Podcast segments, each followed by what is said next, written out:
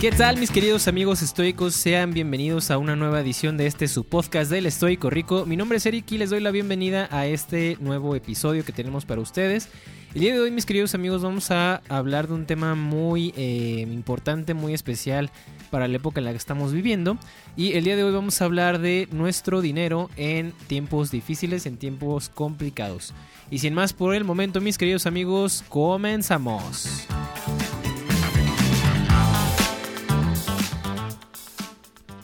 Pues bienvenidos sean mis queridos amigos, eh, me da mucho gusto tenerlos otra vez en este programa. Eh, de nuevo, para las personas que no pudieron acompañarnos en el live con nuestra queridísima amiga Luisa de los Ríos, eh, pues estamos ahí este, pendientes de si quieren hacer alguna otra eh, algún otro live, alguna otra edición más eh, de, Instagram o de YouTube o como ustedes prefieran. Con todo gusto háganoslo saber en los, ya sea en los comentarios o a través de algún mensaje directo o algún comentario en redes sociales, etcétera. Con todo gusto los vamos a leer. Y eh, también, mis queridos amigos, nos gustaría saber cómo se le están pasando, qué están, qué están viviendo, qué está pasando en su vida en este momento, eh, cómo están, eh, digamos, confrontando esta, esta situación que estamos viviendo todos. Nos gustaría mucho saber y poderlos ayudar en lo que necesiten. Y bueno, mis queridos amigos, hoy tenemos un, tema muy, muy interesante que lo quisimos hacer justamente porque en el live pasado que tuvimos con, con Luisa, eh, algunas personas se interesaron por el tema este de eh, las finanzas, ¿sí? En esta, en esta época, en estos tiempos, pues que hemos visto muchas cosas desde gente que pues ha sido mandada a su casa desde el trabajo sin, sin paga, eh, otras personas que están haciendo home office, otras personas que están haciendo alguna otra clase de trabajo, etcétera. Eh, o que básicamente tampoco hay trabajo. Entonces se nos hace muy interesante tocar ese tema en este momento eh, y es algo que tenemos que tener bien, bien en claro y bien conscientes en todo momento. Porque eh, por desgracia esto no es algo que se enseñe o algo que podamos obtener de manera digamos fácil en, nuestro, en nuestra educación formal, por así decirlo, en una institución educativa, etcétera. Eh, ya se está adoptando más, pero pues todavía hay un largo camino que recorrer, ¿no? Entonces, mis queridos amigos, para poder empezar con este tema, el punto número uno lo dividimos aquí en tres puntos eh, muy, muy importantes. El, punto número uno, que es uno de los más extensos, es eh, comenzar por el, hecho de tener un fondo de emergencia de por lo menos de un año, ¿sí? En una edición anterior ya habíamos platicado de este fondo de emergencia y cuando normalmente hablamos de un año, por lo general lo que hace la gente es que se asusta. ¿sí? Eh, dicen, oye, ¿cómo, ¿cómo puede ser posible? O sea, ¿cómo voy a... Si apenas estoy sobreviviendo, ¿cómo puedo guardar eh, dinero para un año, etcétera? Y eso, mis queridos amigos, es justamente la primera razón por la que tenemos que hacer este fondo de emergencia. Ustedes imagínense que el día de mañana, eh, si están haciendo home office, por ejemplo, que el día de mañana llegue su jefe y les diga, ¿sabes qué? Este, pues te vamos a reducir el sueldo porque ahorita la empresa pues no le está yendo bien con todo este tema. Y en vez de estar ganando lo que ganas ahorita, vas a ganar un 15% menos. O un 10 o un 20% menos. Entonces, no importa cuánto te, cuánto te diga tu jefe o, tu, lo que sea, eh, tú te vas a tener que adaptar a eso que, que te va a empezar a pagar. ¿sí? O sea, 10%, 10 menos, 15% menos, pues obviamente sí los vas a sentir, pero vas a tratar de hacer ahí algunos ajustes a tu economía como para poder, eh, digamos, sobrellevar la situación eh, aún con un 10 o un 15% menos, ¿sí? Entonces, ¿qué vas a hacer tú con ese 10% menos? Digo, obviamente eh, poniéndolo en una suposición de que eso no te lo ha dicho tu jefe, o sea, todavía estás recibiendo el mismo dinero que recibías antes, etcétera. Eh, lo que vas a hacer entonces es que vas a reducir lo que gastas en un 10 o un 15%, ¿sí? Entonces, no te estoy diciendo o no te estamos diciendo que ese fondo de un año lo tienes que generar ya ahorita en este preciso momento, ¿sí? Puede ser un trabajo eh, que puedes estar haciendo durante uno, dos o tres o cuatro años, pero es bien importante que tengamos un fondo de emergencia de por lo menos un año. ¿Pero un año de qué? Podría ser tu pregunta. Y eh, esto, esto es algo muy interesante porque también no es un año de vacaciones, no es un año de eh, gastar en todo lo que se te ocurra, no es un año de tener muchos lujos, etc. es un año, un fondo de, emergencia de un año, pero de cosas sumamente básicas y necesarias para que puedas eh, vivir, eh, digamos, tranquilamente. ¿Sí? ¿Qué quiere decir eso? Eh, tiene que ser un año en dinero que cubra tu renta, si es que pagas renta, o que cubra tus gastos de, de la casa, si tienes, por ejemplo, alguna hipoteca, etcétera. Que cubra eso, tiene que cubrir también el tema de la comida, el tema de, eh, por ejemplo, los servicios, todo ese tipo de cosas que son vitales para que tú puedas seguir viviendo una vida tranquila y normal. Eh, todo eso lo tienes que tomar en consideración. ¿Qué no vas a tomar en consideración? Bueno, pues si tienes un carro, eso no es vital para tu existencia. Entonces, eh, lo primero que tendrías que hacer es dejar de pagarlo. obviamente, hablando, digamos, de una forma muy objetiva, pues podrías venderlo. Sí, puedes venderlo aunque todavía lo debas, ya con eso pagas el crédito y pues te quedas sin carro si no pasa nada, pero pues ya te quedaste sin esa deuda y no es una deuda vital eh, que tengas que tú tener considerado en ese, en ese fondo de emergencia. ¿Sí? Eh, ¿Qué otra cosa no podría entrar? A lo mejor el pago de, la, de colegiaturas, el pago de ahí algunas cosas que eh, no son, no son, o sea, el, el, punto aquí, mis queridos amigos estoicos, es que no sean, digamos, súper importantes o súper vitales para tu existencia o para tu supervivencia, si quieres llamarlo así.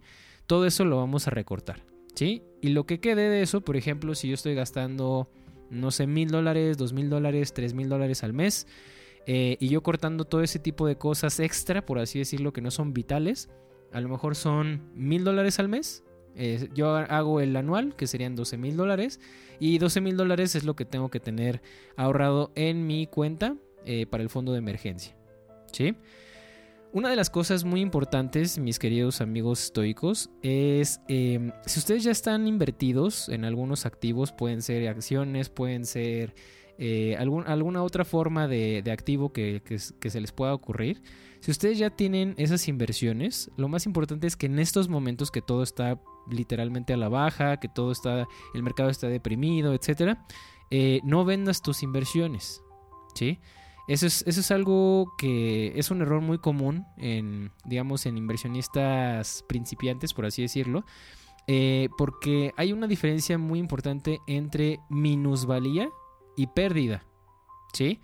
La minusvalía es básicamente yo compré a lo mejor una acción en 10 eh, dólares, ajá, ahorita vale 5 dólares ahí la gente, digamos que no es eh, no, no, está muy letrada en este tema de las inversiones, diría que eh, está perdiendo 5 dólares, ¿sí? Lo cual no es cierto. La realidad es que tiene una minusvalía de 5 dólares. Vale menos, pero no ha perdido nada porque no las ha vendido o no ha vendido esta acción. Si en este caso este inversionista vendiera esa, esa, esa acción, por ejemplo, ahí sí estaría perdiendo 5 dólares por cada acción. ¿Sí? Entonces lo más importante, mis queridos amigos, es eh, en este tema de las inversiones ahorita aguantar. Y esto es un tema que también, digo, entra en un poquito en polémica, porque si tú necesitas, o sea, necesitas literalmente, necesitas el dinero de tus inversiones para poder pagar, eh, digamos, tu comida, tu renta, eh, tu agua, tu luz, etcétera, ahí es otra, otra cosa completamente diferente, ¿sí? Pero si las quieres vender porque te da miedo que pierdan más su valor, eso sí es completamente erróneo. ¿Sí? Eso es, eso es muy, muy importante entender. Y es muy importante entender también que en estas épocas lo más importante que tenemos nosotros que eh, diferenciar es estar a la defensiva y estar a la ofensiva. ¿En qué sí vas a estar a la defensiva y en qué vas a estar a la ofensiva? ¿Sí? Por ejemplo, ¿en qué si vas a estar a la defensiva? Bueno, vas a estar eh, a la defensiva en el tema de eh, tus pagos, ¿sí? ¿Qué significa esto? Que a lo mejor yo antes eh, tenía televisión por cable, tengo internet de super mega alta velocidad por el que pago tres o cuatro veces lo que debe de, lo que debería de pagar, por así decirlo, etcétera. Eso eso sí hay que jugarlo a la defensiva, hay que reducir esos costos, esos gastos hay que bajarlos, etcétera. Pero en la ofensiva, ¿cuál podría ser? En la ofensiva es, eh, y esto ya no tiene a lo mejor tanto que, bueno, este ejemplo no tiene tanto que ver con el dinero, pero por ejemplo, ayudar a, la, a la, comunidad, por ejemplo, mis vecinos. Eh, mis vecinos a lo mejor no están peor eh, que yo y no tienen a lo mejor para comer. Bueno, entonces yo tengo por ahí un paquete de arroz extra que les puedo dar, Eh, o otra cosa podría ser que a lo mejor estoy viendo que hay muchas personas que eh, por la crisis o por este pánico que está teniendo la gente van y compran muchísimas cosas al supermercado y muchísimo papel, eh, papel de baño y muchos enlatados, etc. Entonces una forma en la que yo puedo estar a la ofensiva en eso es en vez de hacer lo que están haciendo esas personas, yo voy a lo mejor una vez diario al súper y empiezo poco a poco, poco a poco a hacer yo, digamos, una, una despensa de emergencia. ¿Sí? Esa sería la diferencia entre estar a la defensiva y a la ofensiva. Entonces, por eso hay que tener eh, muy claro o mucha claridad en lo que sí debemos estar a la defensiva y en qué no. Volviendo un poco a las inversiones, ahí sí no deberíamos estar a la defensiva, tendremos que estar a la ofensiva. Si ustedes ya tienen un fondo de emergencia de un año y de todas formas tienen ahí un dinero extra, eh, una forma de estar a la ofensiva es ver, ¿sabes qué? Algunas de las cosas que están ahorita pasando, etcétera. Eh, obviamente, ahorita el mercado está deprimido.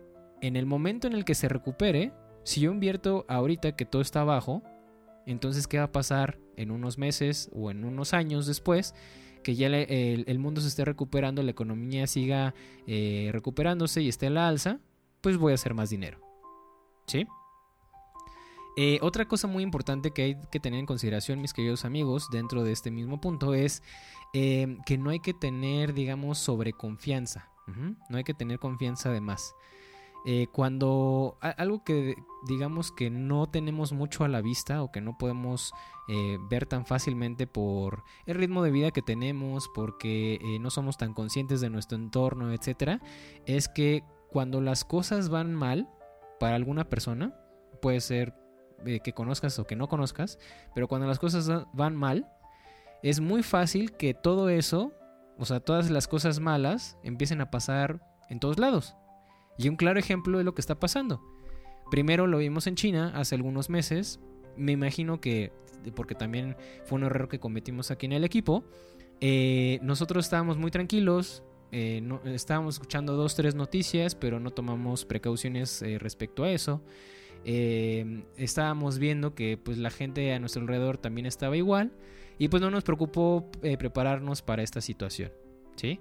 Eh, obviamente, digamos, en una manera más objetiva, porque preparados pues ya habíamos estado eh, para cualquier cosa, pero no específicamente para esto. Y había indicios y había noticias muy claras de que teníamos que prepararnos para esto, porque si estábamos viendo lo que estaba pasando en China, que después empezó a pasar en Italia, y en Italia se pasó a España y en España ya después se pasó a Latinoamérica, etcétera. Eh, todo ese tipo de cosas, mis queridos amigos, es justamente el punto, ¿sí? No te confíes o no te sobreconfíes. Cuando las cosas van mal, van mal para todo mundo. Y más en un mundo tan conectado como en el que vivimos actualmente, ¿sí? Otra cosa muy importante, mis queridos amigos, que tenemos que considerar es que eh, hay que estar eh, uno de los errores, digamos, comunes que, cometemos la gente en general es eh, pensar eh, si pasan las cosas. Por ejemplo, si yo me enfermara, haría esto. O si yo muriera, haría esto. O si yo tuviera que ir al hospital, haría esto. Si yo, etcétera, etcétera, etcétera. ¿Sí? Ese es, un, ese es un acercamiento erróneo para pensar las cosas. Lo que, lo que necesitamos pensar es en cuándo van a pasar. Entonces, en vez de pensar, si yo me enfermo, hago esto, no, es cuando yo me enferme, voy a hacer exactamente esto. O sea, no hay que pensar en el sí, hay que pensar en el cuándo. Cuando la economía se deprima, voy a hacer exactamente esto. No, es un tema de, estar, digamos, siendo muy eh, dramáticos o siendo muy pesimistas, pero es un tema de estar preparados para cualquier cosa que se pueda presentar, ¿sí? Entonces, eh, poniéndolo en un contexto más económico, eh, yo sí, si me pongo a pensar, bueno, si el mercado se deprime más, voy a hacer esto. Ese es un acercamiento otra vez erróneo, mis queridos amigos, porque eso es algo que va a pasar. Entonces, cuando el mercado se deprima aún más, entonces voy a hacer esto. Yo ya estoy preparándome mentalmente para que eh, cuando eso ocurra, no si eso ocurre, es para cuando eso ocurra, entonces yo voy a hacer y voy a tomar las acciones necesarias para poder eh, hacer, digamos, un objetivo eh, último, ¿no? O un fin. Entonces eso es algo muy interesante, mis queridos amigos. Eh, para reforzar un poquito lo que les estoy comentando, eh, hay una persona muy interesante que, les recomiendo mucho investigar sobre, sobre esta persona que se llama John Templeton. Y John Templeton era, o sí era, porque ya, ya falleció hace algunos años, eh, era un inversionista que cuando ocurrió la Gran Depresión en Estados Unidos, lo que hizo es que tenía mucho dinero ahorrado, o bueno, relativamente mucho dinero para la época en la que estaba, y cuando se empezó a deprimir la bolsa de valores, eh, le encargó a su, a su corredor de bolsa que comprara 100 eh, acciones de por cada eh, digamos por cada acción que valiera menos de un dólar o un dólar. Entonces, de todas las empresas que estaban listadas en la bolsa de Nueva York, le encargó a su corredor que comprara 100 acciones de cada empresa que sus acciones valieran menos o un dólar.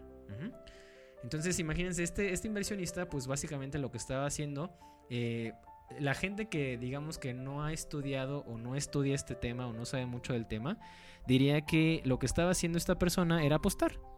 ¿No? Básicamente lo que hacía era apostar porque pues estaba diciendo, bueno, a ver si latino alguna, ¿no? Y lo que realmente estaba haciendo nuestro queridísimo amigo John Templeton es justamente eh, utilizar la ley de probabilidades a su favor porque él conscientemente sabía que muchas de las empresas a, las que les estaba invirtiendo su dinero, pues iban a, quedar en bancarrota iban a desaparecer. Pero las eh, pocas o muchas que, iban a, quedar después de esa depresión eh, y que cuando, se iba que cuando se levantara otra vez la bolsa, pues le iban a hacer muchísimo dinero.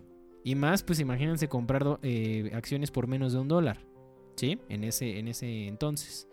Entonces lo que hizo esta, este inversionista es que generó esta, estrategia, la llevó a cabo y al cabo de eh, algunos años, después de la, de la, Segunda Guerra, me parece, de la Segunda Guerra Mundial, cuando el mercado se empezó a, alzar, cuando la bolsa empezó a subir, eh, pues hizo muchísimo dinero y se convirtió en un multimillonario. ¿Sí? De hecho, creo ahí algunas, algunas cosas muy interesantes, algunas empresas muy, muy interesantes. Eh, pero eso es justamente a lo que me refiero con este punto, mis queridos amigos estoicos, a poder ver nosotros las oportunidades dentro de las crisis. Eh, entonces, eh, esta persona estaba pensando si... perdón, no estaba pensando si la bolsa sube, entonces voy a ser millonario. Porque él sabía a ciencia cierta de que la bolsa siempre iba a estar subiendo. Entonces él sabía que cuando la bolsa subiera, él iba a tener muchísimo más dinero del que invirtió. Así como también estaba consciente de eh, que cuando algunas empresas a las que le invirtió eh, iban a estar en bancarrota, pues iba a perder esa parte de su inversión. ¿Sí? Entonces él estaba consciente del cuándo, no del sí. Por eso es que es bien importante, mis queridos amigos, que podamos cambiar esta programación que tenemos en la cabeza para poderla eficientar y poder eh, conseguir nuevos objetivos tanto financieros como personales, como profesionales, bla, bla, etcétera. ¿Sí? Ahora, para aquellas personas, para aquellos eh, amigos estoicos que nos están escuchando que son dueños de, negocios o que tienen su propio negocio o son freelancers o son asesores independientes o como le quieran llamar, eh, hay que tener bien consciente esta, esta ley que se llama la ley de Murphy. ¿Qué dice la ley de Murphy? Es básicamente que si algo puede salir mal, va a salir mal. Entonces, acuérdense mucho de este principio estoico, mis queridos amigos, que hemos platicado en, las ediciones anteriores de Premeditatio Malorum. ¿Qué es Premeditatio Malorum? Es básicamente nosotros eh, tener conscientes de que las cosas eh, van a salir mal. Eh, así como pueden salir súper bien, pueden salir súper mal. Y, nosotros tenerlo consciente antes de que pasen para saber cómo podernos preparar ante esa situación. Que es básicamente lo que nos dice Morphy. Si algo va a salir mal, si algo puede salir mal es porque va a salir mal. ¿Sí? Entonces, eh, para los que son dueños de negocios, dense cuenta de algo. La gente, si no volteen a su alrededor o vean a las personas cercanas a ustedes, la gente sigue gastando en cosas que no son de primera necesidad o no son necesarias. No solo están gastando en comida, no solo están gastando en detergente, no solo están gastando en papel de baño, están gastando en otras cosas. Y eso es algo que también, por ejemplo, aquí en el equipo hacemos.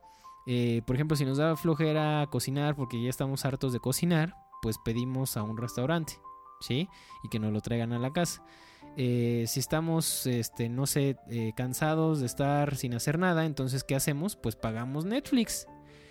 pagamos, no sé, alguna suscripción a unos juegos o vamos a comprar juegos de mesa, etcétera. Entonces, hay que darnos cuenta, mis queridos amigos, que la gente sigue gastando en cosas que no son de primera necesidad. Y al pensar en eso, entonces, ¿cómo podemos nosotros prepararnos para justamente eso?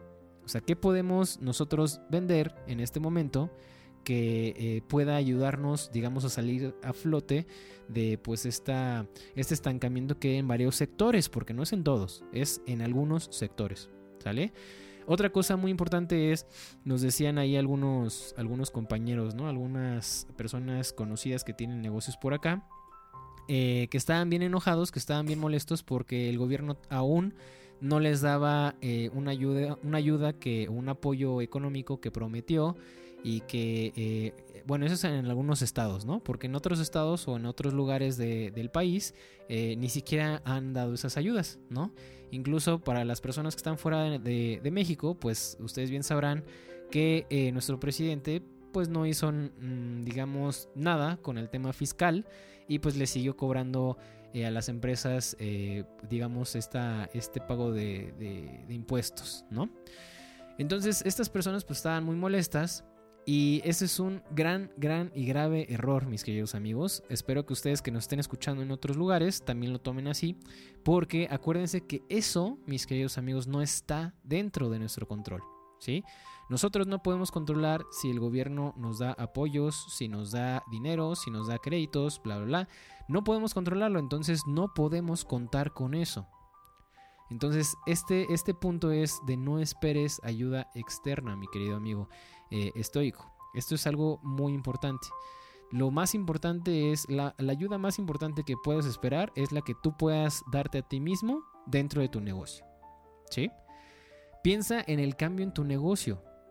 Entonces, si tú estás acostumbrado a hacer eh, un negocio local, por ejemplo, que atiende físicamente, bueno, ¿de qué manera puedes transformar, transformar, ya sea tu producto, tu servicio, tu modelo de negocios, a eh, otra cosa que no sea eh, meramente físico, ¿sí? Hay algunos pilares muy importantes que tiene que tener un negocio para que sea redituable en cualquier, eh, digamos, a lo mejor no en cualquier, para no ponerlo, digamos, encerrarlo y no decirlo en cualquier economía, digamos, en cualquier época del año, por así decirlo. O en cualquier eh, estación, estación del año, por así decirlo. O sea, no importa si es primavera, no importa si es verano, no importa si es otoño o invierno, tú vas a estar vendiendo. ¿Y cómo es eso? Eh, pues a través de estos cuatro pilares que es, si tú ya tienes un negocio, a lo mejor eres pastelero o te dedicas al tema de, del marketing eh, o te dedicas a otra cosa, pues entonces un pilar es dar asesorías. Sí, dar asesorías de eso que tú consideras que es tu expertise y esas asesorías las puedes dar presencial, las puedes dar a través de cursos, las puedes dar eh, físicamente o digital o como tú quieras. Otra de las cosas es tener clientes que necesiten este tipo de, expertise. Por ejemplo, si tú eres entonces pastelero, pues tienes que tener ahí a tus clientes pues que te están pidiendo pasteles, ¿no? Ahí están dos pilares. Otro pilar, mis queridos amigos, que les, que les puedo aconsejar es, eh, bueno, entonces yo soy a lo mejor el mejor pastelero que existe y he recibido a lo mejor galardones o lo que ustedes quieran o eh, yo tengo una expertise muy particular en tal tema, bueno, entonces voy a armar una conferencia. Eh, ahorita, por ejemplo, en este, en este tiempo voy a armar una conferencia en línea. voy a armar un webinar, por ejemplo. ¿Sí? Entonces, dar conferencias puede ser ahí algún, algún, otro, eh, algún otro revenue, ¿no? Alguna, alguna otra forma de generar ingresos. Y la otra es a través de vender productos digitales. Puede ser como ustedes lo, gusten, puede ser a través de cursos de cómo hacer pasteles, por ejemplo, eh, cursos de cómo elegirle la mejor azúcar, ¿sí? O sea, ahorita estoy hablando de un ejemplo muy burdo, pero pónganlo en su negocio. Y traten de transformar un poquito cómo está su negocio, ¿vale? Y la otra, mis queridos amigos, que es muy, muy importante, sobre todo en estas, en estas épocas que, híjole, se ven se ven muchas cosas y, como dicen acá en mi tierra, eh, se da a relucir el cobre, ¿no? Eh, saca el cobre la persona, que básicamente quiere decir que saca a relucir la persona que realmente es en épocas de, de crisis, por así decirlo. Y lo, que yo les, recomiendo a mis queridos amigos y lo que les recomendamos todos aquí en el equipo es que sean empáticos con sus empleados, ¿sí? Eh, nosotros como dueños de negocios pues somos los que recibimos unos golpes muy fuertes, eh, pero también nuestros empleados, entonces tenemos que ser empáticos también con ellos y tratar de ver de qué manera eh, podemos ayudarlos a ellos y de qué manera podemos trabajar en conjunto para que la empresa salga a flote, ¿sí? Y obviamente también a los clientes. Imagínate tú, ¿cómo te sentirías si el gobierno, ese gobierno que, que, pues a lo mejor ahorita estás criticando por la ayuda o por el apoyo, etcétera, ¿cómo te sentirías si ese gobierno se acercara a ti un día en específico y te dijera, oye, ¿qué necesitas? ¿En qué te puedo ayudar? Eh, ¿qué, en, qué, te, eh, qué cosas te puedo dar para hacerte más fácil este momento, esta época, eh, para que no cierres tu negocio, para poderte echar la mano, etcétera? ¿Sí? ¿Cómo te sentirías tú si te hicieran eso? Ahora imagínate que tú hagas eso. Que te acerques a tus clientes, que te acerques a tus empleados y que les digas justamente eso que a ti te gustaría que te dijera a lo mejor el gobierno. ¿Cómo, cómo ¿Cómo se sentiría esa persona que ha estado trabajando para ti o esa persona que con gusto te ha dado su dinero, su dinero para comprar tus productos o tus servicios y que tú puedas pues seguir viviendo la vida que tienes, ¿no? Entonces también eso es algo sumamente importante, mis queridos amigos estoicos. Con este cierro el primer, digamos, la primera parte, el primer consejo, que yo sé que estuvo muy extenso, como les comenté, pero espero que les pueda ayudar. Y el segundo, mis queridos amigos estoicos, es eh, una vez que ya tienes tu fondo de emergencia de un año, ya sea para tu negocio o para tu vida personal o ambos, eh, hay que empezar a negociar las deudas y los compromisos que tenemos. ¿A qué me refiero con esto? Si eh, tú a lo mejor adquiriste una deuda porque querías comprar una máquina, no sé, para hacer café, y en este momento pues obviamente no tienes clientes, pues cómo vamos a pagar esa máquina, ¿sí? Entonces lo que les aconsejamos que hagan mis queridos amigos es que marquen a esa ya sea empresa de créditos, banco, institución financiera, institución crediticia, como le quieran decir, llamen a esa persona o esa eh, empresa y traten de llegar a algún acuerdo con ellos, ¿sí? Por lo general ahorita pues obviamente eh, las empresas no quieren estar en el, digamos, en el ojo del huracán y están otorgando muchos, eh, digamos, muchos apoyos. Eh, algunos a lo mejor te difieren el pago, algunos te congelan los pagos algunos meses, algunos a lo mejor te dan ahí algunos apoyos o no te cobran impuestos. Hay muchas soluciones que se pueden dar, pero lo más importante, mi querido amigo, mi querida amiga estoica, es que tú les puedas marcar para que puedas solucionar y negociar con ellos alguna solución. ¿Sí? Eh, eso es algo sumamente importante, mis queridos amigos, porque recuerden que ahorita no hay dinero más importante que el que tú tengas. ¿Sí? ¿A qué me, refiero con esto? Es el dinero que tú tienes, eh, por ejemplo, en inversiones a crédito, eso no es dinero tuyo, por desgracia. Es dinero de tu acreedor. Eh, si tú tienes a lo mejor hay dinero que una persona te debe a ti, por desgracia, mi querido amigo, eso tampoco es dinero tuyo porque tú no lo tienes en tus manos.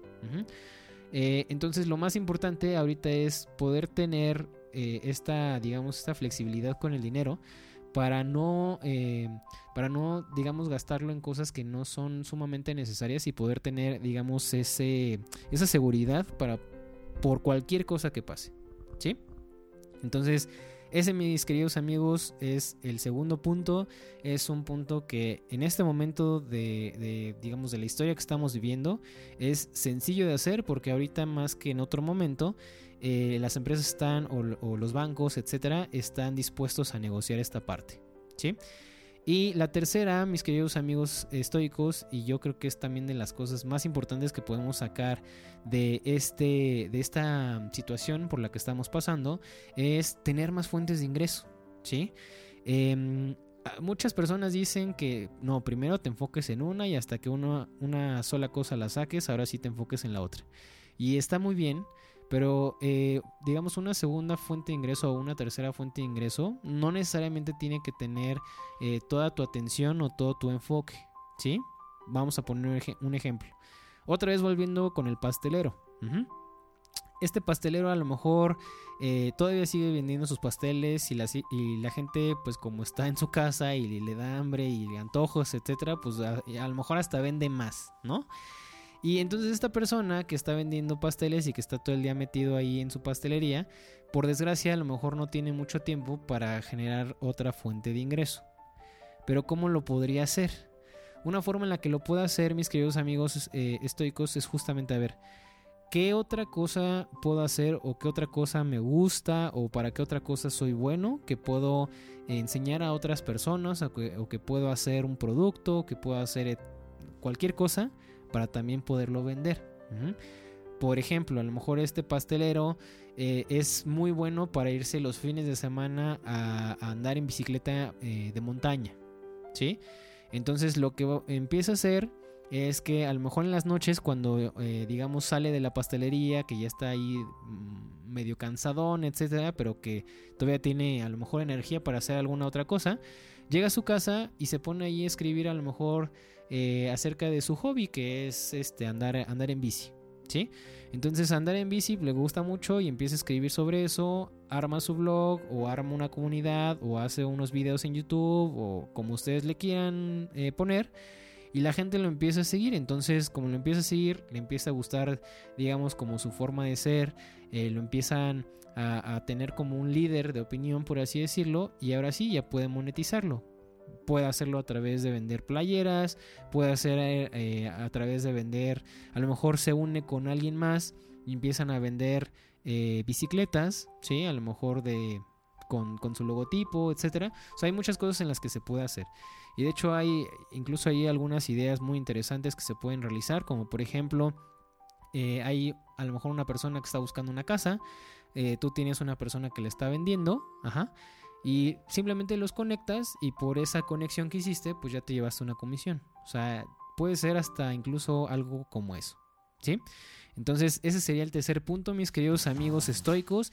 Y con este tercer punto finalizamos el podcast del día de hoy. Espero que les haya gustado, mis queridos amigos estoicos. Nos encantaría y nos gustaría escuchar sus opiniones, que nos las pueden hacer llegar a través de redes sociales en Facebook como el Estoico Rico, en Instagram como el Estoico Rico también, o a través de nuestra página web en www.elestoicorico.com. Mi nombre es Eric, mis queridos amigos estoicos. Me dio mucho gusto acompañarlos el día de hoy. Espero que tomen en consideración estas recomendaciones que les hacemos eh, con todo cariño y con todo gusto del equipo para ustedes. Y nos vemos en la siguiente edición. Hasta luego.